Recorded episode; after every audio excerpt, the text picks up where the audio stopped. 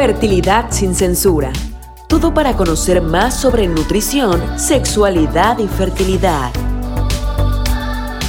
Fertilidad sin censura es presentado por Advanced Fertility Center Cancún.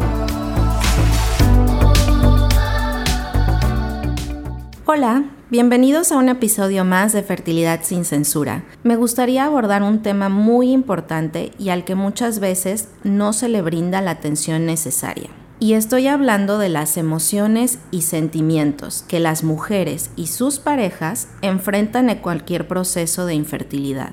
No importa la etapa en la que se encuentren, siempre será un momento e información difícil de asimilar y aceptar, por lo que es importante que le demos prioridad al bienestar emocional. Hoy queremos que sepas, mamá o futura mamá, que no estás sola y que sabemos que la infertilidad es complicada, y que es fácil decir que el bienestar emocional es importante y que hay que darle prioridad, pero la realidad es que no lo es.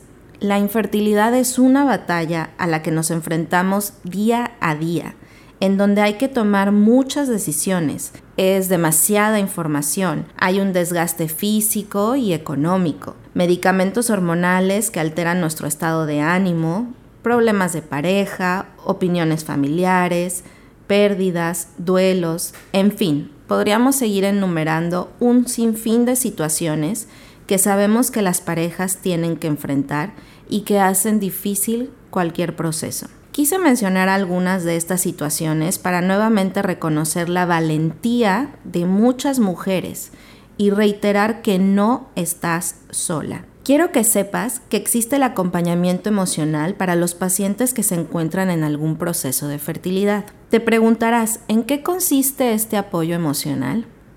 Bien, el apoyo emocional permite generar el soporte y los apoyos necesarios en cada momento del proceso, como por ejemplo en el diagnóstico y durante el tratamiento. Permite facilitar la comprensión de los procesos médicos, los resultados positivos o negativos y los altibajos emocionales que puede generar un tratamiento de fertilidad. Y muy muy importante, contribuyen a aumentar las probabilidades de éxito y el bienestar de las personas. Pero ¿por qué decimos que aumentarán las probabilidades de éxito?